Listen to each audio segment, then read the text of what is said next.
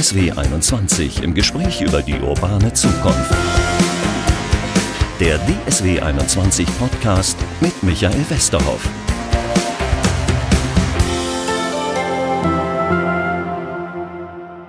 Herzlich willkommen zu unserem Podcast. Wir gehen heute aufs Wasser. Das ist immer schön, das macht auch immer Spaß. Ich muss aber ein Stückchen ausholen. Ich habe nämlich letztens im Fernsehen einen Beitrag gesehen über einen neuen Mercedes. Dieser Mercedes ist ein autonomes Auto, Stufe 3, Stufe 3 von 5. Fünf Stufen gibt's da insgesamt. Und dann gab es einen Experten in diesem Beitrag, der sagte, ja, der Mercedes ist schon toll, aber viel weiter ist der ÖPNV. Und bevor wir autonom fahrende Mercedes sehen werden, werden wir autonom fahrenden ÖPNV Jetzt kriege ich den Bogen zu meinem Gast, zu Jan Oberhagermann, und zwar vom Entwicklungszentrum für Schiffstechnik und Transportsysteme in Duisburg. Vor dem ÖPNV werden wir da möglicherweise autonome Schiffe sehen? Guten Tag in die Runde.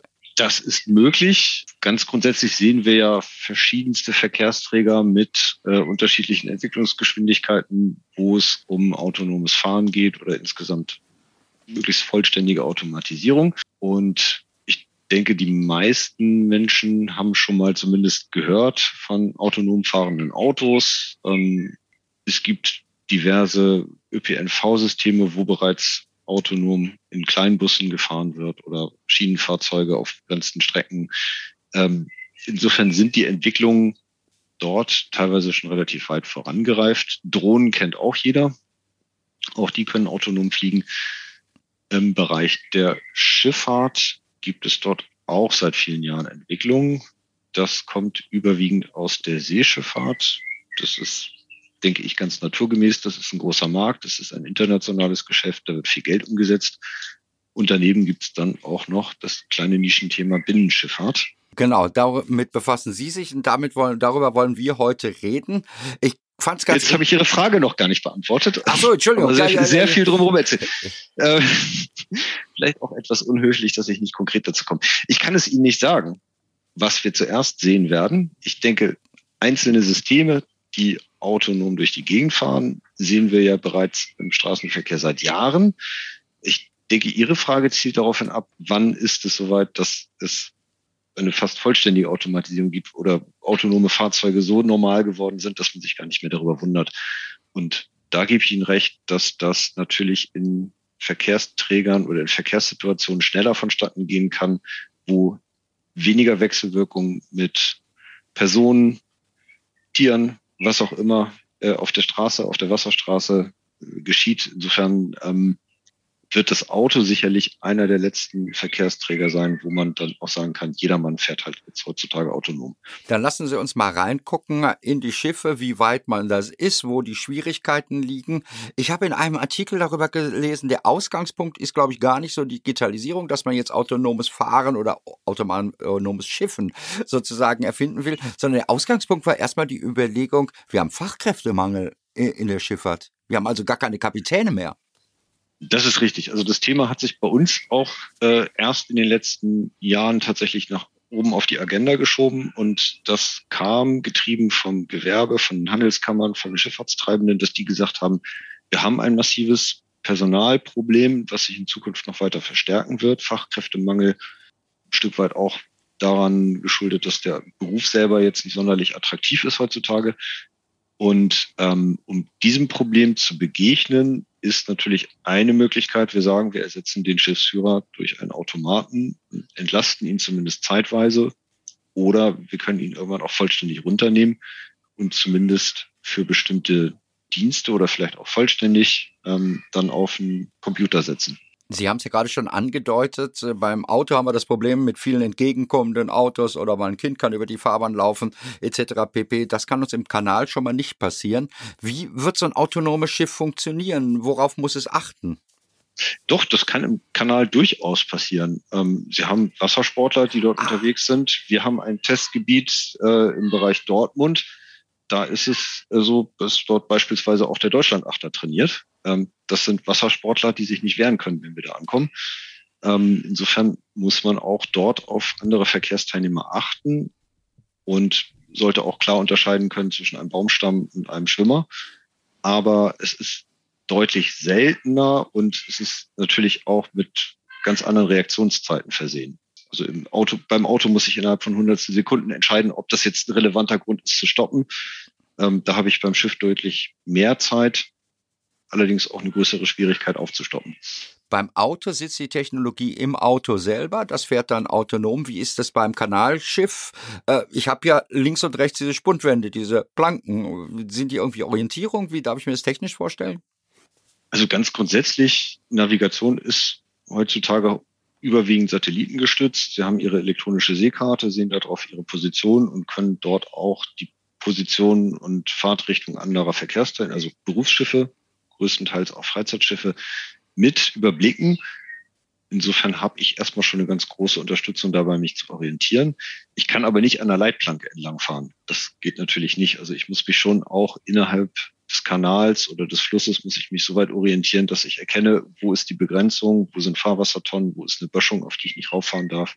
Das heißt, wir haben neben dem satellitengestützten GPS oder auch andere Systeme, Baidu, GLONASS, also insgesamt Satellitennavigation haben wir ein Bedürfnis danach, auch uns visuell zu orientieren. Macht ein Schiffsführer auch. Der hat äh, seine Augen nach vorne oder zu allen Seiten. Insofern verlassen wir uns da auch stark auf Kameras, verlassen uns auf Radar. Das ist auch klassisches äh, Navigationsinstrument in der Schifffahrt. Ähm, und dazu kommen auch solche Sachen wie Laserscanner, die man sicherlich auch im Staubsaugerroboter kennt und Ultraschallsensoren, die dann für die Nahfelderkennung hilfreich sind. Und der Kapitän sitzt dann irgendwo in einer Kommandozentrale und überwacht, weiß ich nicht, 100 Schiffe oder irgendwie sowas? Das ist ein Szenario, dass wir sagen, oder ein wahrscheinliches Szenario, dass wir sagen, wenn wir die Schiffsführung von der Brücke nehmen, von Schiff nehmen, brauchen wir noch eine weitere Rückfallebene, dass wir irgendwo in einer Zentrale jemanden sitzen haben, der zumindest von ferne aus überwachen kann, Notfall eingreifen kann, dass man jetzt nicht ein Schiff komplett sich selber überlässt, sondern dass, dass dort irgendwo eine gestaffelte zweite Ebene gibt im Sinne einer Fernsteuerung oder eines Remote Operators. Wenn dieses Schiff jetzt alleine auf dem Kanal fährt, haben wir das nächste Problem. Es könnten von außen ja auch Faktoren kommen. Leute, die draufspringen oder der irgendwer, der randalieren will, weiß ich nicht, mal ein Steinchen drauf wirft, etc. pp. Wie können wir sowas verhindern? Ein Schiff fährt ja im Normalfall nicht alleine. Also eine übliche Besatzung für ein Gütermotorschiff sind drei Personen. Das heißt, wir haben die Schiffsführung plus die Matrosen an Bord. Die haben auch ja ihre Funktion. Also wir haben ja nicht nur das Fahren selber, sondern wir haben auch Situationen wie Anlegen von Leinen übergeben werden müssen. Wir haben Lade- und Löschvorgänge, wo der Ladungsumschlag stattfindet. Äh, dazu dann die regelmäßigen Wartungstätigkeiten. So ein Schiff muss irgendwo mal geschmiert werden, da muss nochmal Farbe drauf gepackt werden. Ähm, da sind ja äh, relativ viele komplexe technische Systeme drauf, die jetzt so auch noch nicht vollständig automatisiert sind. Also klar, eine Hauptmaschine wird inzwischen nicht mehr permanent überwacht, da sitzt keiner neben. Das lässt sich auch alles per Fernwartung und äh, Predictive Maintenance machen. Aber äh, viele Tätigkeiten müssen auch in Zukunft dann wahrscheinlich vermehrt äh, automatisiert werden. Ja, also wenn wir die Besatzung noch weiter reduzieren wollen oder müssen, dann ähm, wird auch das erforderlich sein, dass dann das Schiff nicht mehr mit alleine, sondern mit einem in der Induktionsspule festmacht. Ja, das wäre meine Anschlussfrage gewesen. Äh, funktioniert das Fahren äh, möglicherweise einfach, aber wie macht es sich selber fest? Äh, funktioniert sowas schon? Wie weit ist man da im Testbereich? Es gibt solche Systeme. In der Binnenschifffahrt glaube ich noch weniger. Ich meine, dass es einzelne Fahrgastschiffe gibt, die beispielsweise auch schon äh, elektrisch festmachen, elektromagnetisch. Es gibt auch in der Seeschifffahrt dort einzelne Dinge, einzelne Systeme und auch Anbieter am Markt, die sowas anbieten. Aber das hat natürlich noch eine relativ geringe Marktdurchdringung. Sie haben aber gerade schon gesagt, Sie haben so eine Teststrecke. Wie darf ich mir das vorstellen? Was testen Sie da genau oder wie sieht das aus? Teststrecke klingt jetzt erstmal ganz hochtrabend. Das ist ein, ein Stück einer öffentlichen Wasserstraße. Das ist also eine Bundeswasserstraße, die auch dem normalen Verkehr nach wie vor genauso zur Verfügung steht und wir eigentlich nur Gast sind. Ähm, Teststrecke insofern, als dass wir dort Absprachen mit der Wasser- und Schifffahrtsstraßenverwaltung haben, dass wir dort einzelne Fahrten durchführen, die aber auch nach wie vor im Rahmen der gültigen Verkehrsvorschriften sind. Sprich, ähm, wir dürfen dort nicht autonom durch die Gegend fahren, wir dürfen auch nicht ähm, ohne irgendeine Kontrollinstanz durch die Schiffsführung unterwegs sein ähm, und müssen entsprechend auch alle Erprobungen ankündigen und abstimmen. Als Testfeld ist es insofern zu verstehen, als dass das ein relativ ruhiger Abschnitt des Kanalsystems ist. Das ist eine Sackgasse, da ist kein Durchgangsverkehr, da ist auch wenig Verkehr insgesamt, weil es ähm, kein großer Hafen ist, der dort angefahren wird. Ähm, es ist kein Gefahrguttransport dort unterwegs. Haben ein bisschen Wassersport, ja, aber ansonsten ist das sehr überschaubar von der gesamten Verkehrssituation, von den navigatorischen Schwierigkeiten her. Und ähm, deswegen haben wir das dann halt in Absprache mit den Verwaltungen als Testfeld erklärt. Momentan fahren wir dort noch nicht autonom durch die Gegend, muss man sagen. Aber Sie fahren mit dem Schiff durch die Gegend schon, durchaus mit so einem, wer weiß ich nicht, irgendwie so einem Transportschiff.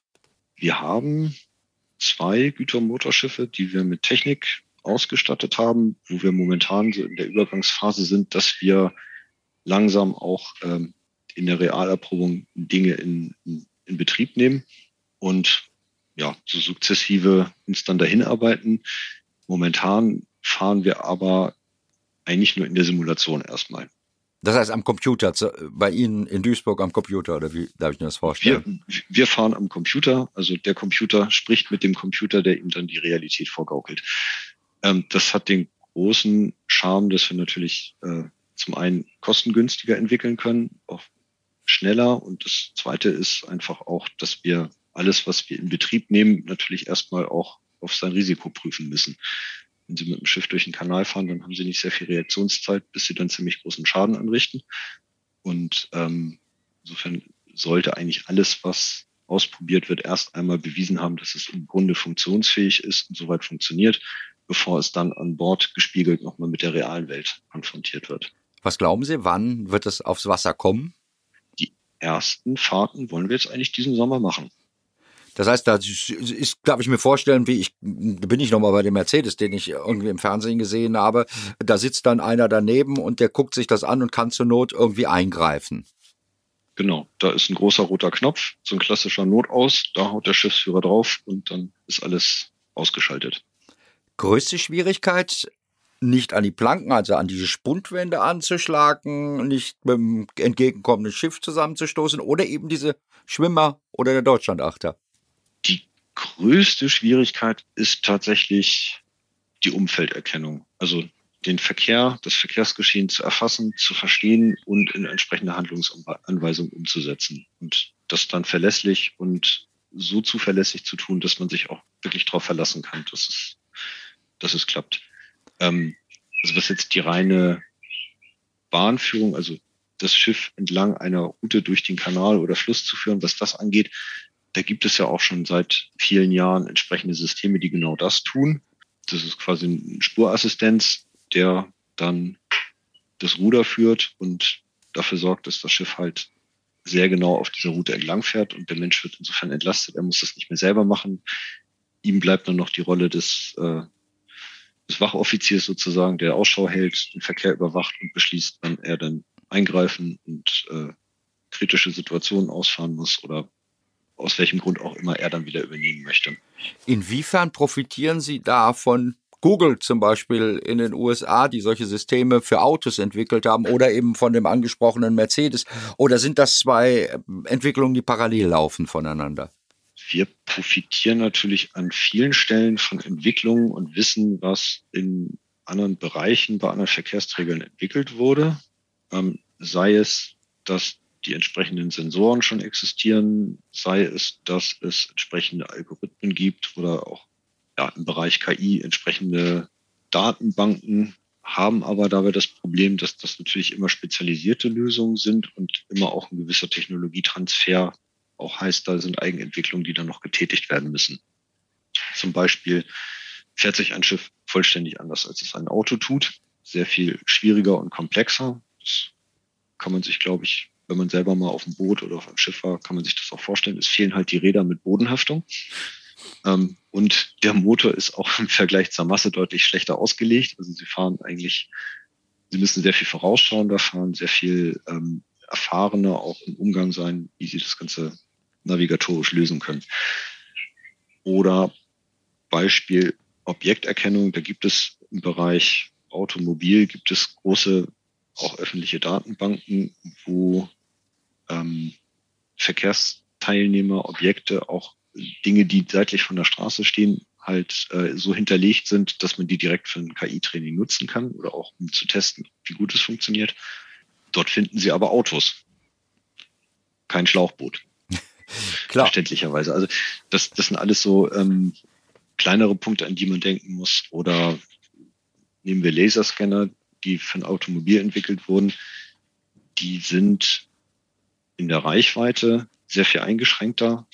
Sie sind dafür äh, von der äh, von der Frequenz, von der Taktung her anders dafür ausgelegt, dass sie halt mit einer hohen Geschwindigkeit fahren wollen.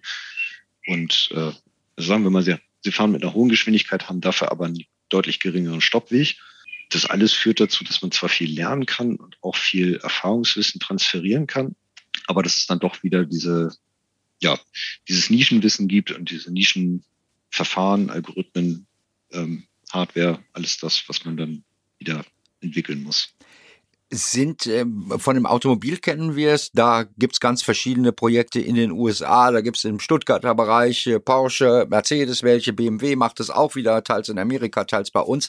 Das heißt, da funktionieren ja ganz viele Sachen parallel. Wie ist denn das in der Binnenschifffahrt? Sind Sie da der Einzelkämpfer oder gibt's da in anderen Teilen der Welt ähnliche Projekte?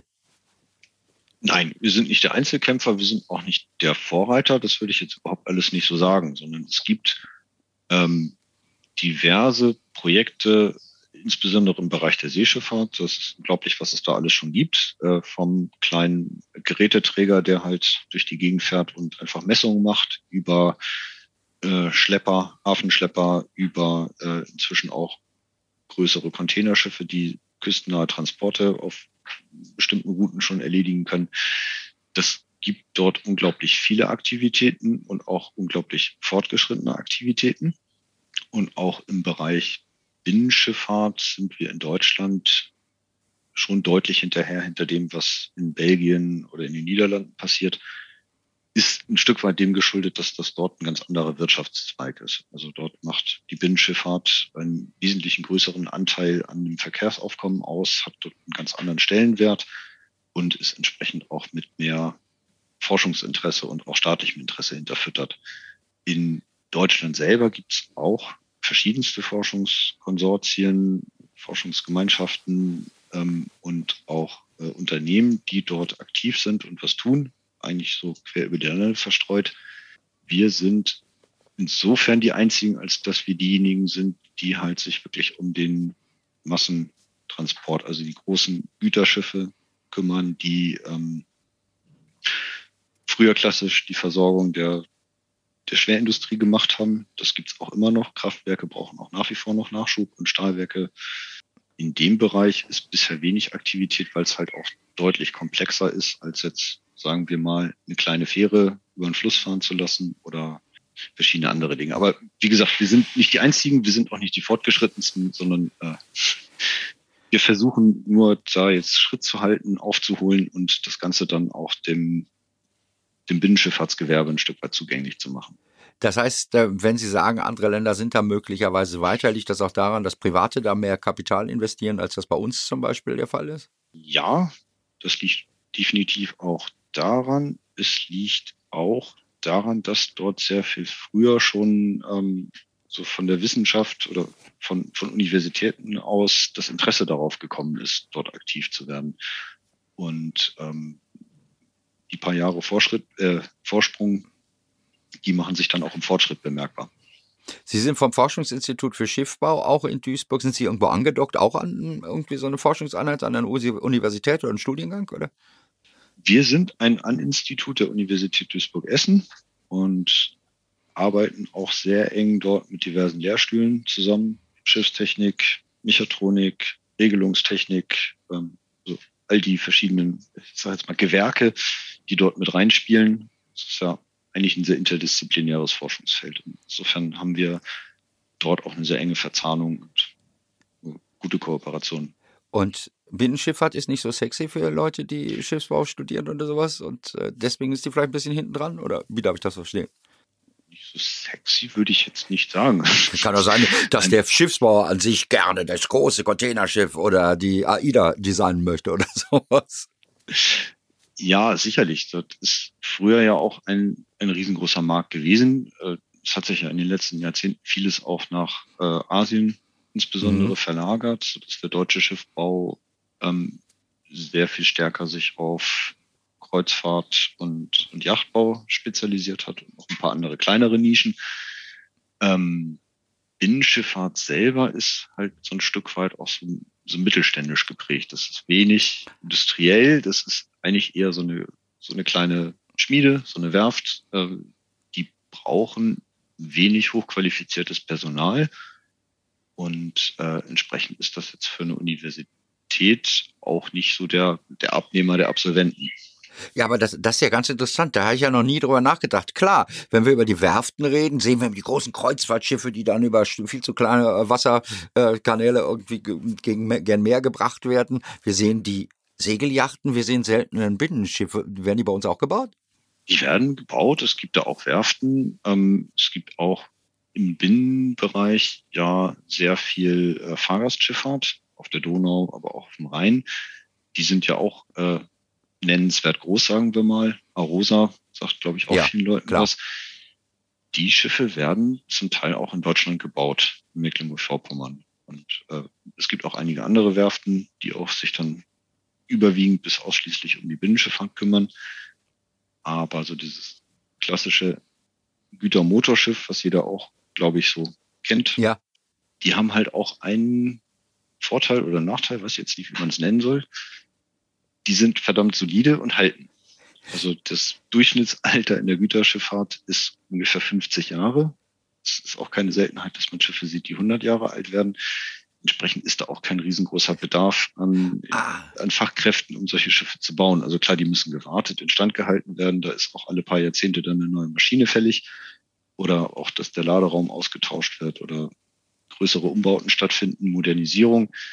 Aber es ist halt wenig Neubauaktivität und ähm, das wird jetzt hoffentlich in den nächsten Jahren eher was noch danach kommen, in, in dem Maße, wo jetzt beispielsweise ähm, Emissionsreduktion eine große Rolle das, spielt. Das wollte ich jetzt gerade fragen. Äh, wäre es eine abwägige Frage, wenn ich jetzt danach fragen würde, äh, sind wir eigentlich dabei, neben dem Autonomen sie auch auf andere Antriebsformen umzustellen? Ich weiß nicht, Wasserstoff, Elektro, keine Ahnung, was da richtig wäre für so einen schweren Kohle. Kohleschiff wird man schlecht mit Elektro wahrscheinlich äh, machen können, oder? Es gibt tatsächlich Überlegungen. Ähm, reine Batterieelektrifizierung ist jetzt wenig vielversprechend, einfach wegen der großen Akkukapazitäten, die man dafür braucht. Aber es gibt ja auch Alternativen, Wasserstoff, Ammoniak. Da gibt es vielfältige Aktivitäten auch bei uns im Haus, das mitzubegleiten und ähm, auch voranzubringen, gerade weil dort ja der politische Wille da ist. Es gibt auch entsprechende Förderprogramme zur Maschinenmodernisierung und vor allem wird es, denke ich, auch in den nächsten Jahren so sein, dass dann wirklich auch über alternative Kraftstoffe nachgedacht wird und entsprechend dann auch andere Antriebsanlagen eingebaut werden müssen. Das heißt, das könnte, wir haben hier in dem Podcast auch schon über Flugzeuge gesprochen, da sagt man eher, es wird Wasserstoff wahrscheinlich sein. Wir haben auch über Lkw gesprochen, da sagt man, es wird Wasserstoff sein. Es könnten auch E-Fuel sein, oder? Ganz grundsätzlich ja. Ich bin da jetzt zu wenig Experte, um da eine fundierte Meinung zu sagen. Ich glaube, dass dort das, ähm, der Pfad in die Zukunft noch nicht festgeschrieben ist. Wasserstoff und E-Fuels haben halt einen großen Nachteil. Das ist der hohe Energieaufwand, den man zu deren Erzeugung aufwenden muss. Das heißt, sie machen nur in bestimmten Situationen Sinn, wo es dann auch tatsächlich auf die Leistungsdichte ankommt. Und äh, die Verfügbarkeit entsprechend großer Mengen dieser Kraftstoffe ist natürlich dann auch ein begrenzender Faktor. Also ich denke, da wird noch viel getan werden müssen und äh, was es dann am Ende wird, das möchte ich jetzt so nicht nicht sagen müssen, weil ich es nicht kann. Jetzt muss ich, jetzt muss ich hier, wir kommen zum Ende, meinen Schlussgag unbedingt noch unterbringen. Es wird demnächst keinen Kapitänsdiener mehr auf der AIDA geben, weil es keinen Kapitän mehr gibt. nee, das, das glaube ich nicht. Was wir sehen werden, vermute ich eher, ist, dass wir zunehmend äh, fähigere Assistenzsysteme an Bord sehen, die halt die Crew entlasten, damit auch Fahrzeitverlängerungen ermöglichen, weil halt nicht irgendwann diese Ermüdung einsetzt und äh, es ist halt auch, es gibt vorgeschriebene Lenkzeiten. Die werden aber sicherlich auch vollständig autonome Einheiten sehen, die dann möglicherweise auch neue Märkte erschließen, sei es innerstädtische Versorgung oder sei es ähm, neue Fährverbindungen für den Personenverkehr. Beispiel in Kiel, dort wird gerade daran geforscht, äh, die Kieler Förde mit autonomen Fähren zu versorgen. Ich denke oder ich hoffe darauf, dass wir dort eine Diversifizierung sehen und dass wir halt äh, insbesondere auch wieder in einen Punkt, an den Punkt kommen, wo eine Wasserstraße nicht einfach nur so ein störender Wasserarm ist, der den Straßenverkehr nervt, sondern wo das auch tatsächlich eine Infrastruktur ist, die sinnvoll für die Gesellschaft genutzt werden kann. Aber ich will noch mal zum Schluss noch mal auf meine Ausgangsfrage zurückkommen. Fahren Schiffe demnächst autonom? Was würden Sie sagen, wie da so der Zeitplan ist? Wann oder wann fahren Sie autonom? Wie gesagt, es gibt einzelne sehr fortgeschrittene Entwicklungen, wo ich davon ausgehe, dass in den nächsten Jahren das auch tatsächlich im Regelverkehr eingesetzt wird. Beispiel auch urbane Versorgung. In Amsterdam gibt es da Initiativen in die Richtung. Ähm, das wird man in sehr naher Zukunft sehen. Dass auf dem Rhein beispielsweise keine Schiffer mehr an Bord sind, das wird noch eine Weile länger dauern, als erstens komplexer ist, zweitens äh, die Entwicklung deutlich länger auch noch braucht, ähm, weil es halt nicht neu geschaffen wird, es wird nachgerüstet, es muss sich erstmal durchsetzen, es muss von den Betreibern installiert werden, gekauft werden. Äh, wir forschen, aber wir sind nicht diejenigen, die es verkaufen. Insofern ähm, ist, ist es ähnlich wie im Auto. Man wird auf jeden Fall schon von den Teslas in der Wüste sehen und hören, aber es ist nicht so, dass es jeder und jedes Schiff ähm, autonom durch die Gegend fährt. Dann lasse ich Sie jetzt weiter forschen am autonomen Fahren von Schiffen. Jan Oberhagemann, herzlichen Dank, dass ich Sie eine halbe Stunde vom Forschen abhalten konnte und äh, mit Ihnen darüber sprechen konnte, über autonome Schifffahrt. Wirklich ein Thema, was ich, glaube ich, noch kaum irgendwo gehört oder gelesen habe. Deswegen danke, dass Sie uns Einblick in dieses Thema gegeben haben. Gern geschehen. Ihnen auch. Einen schönen Nachmittag.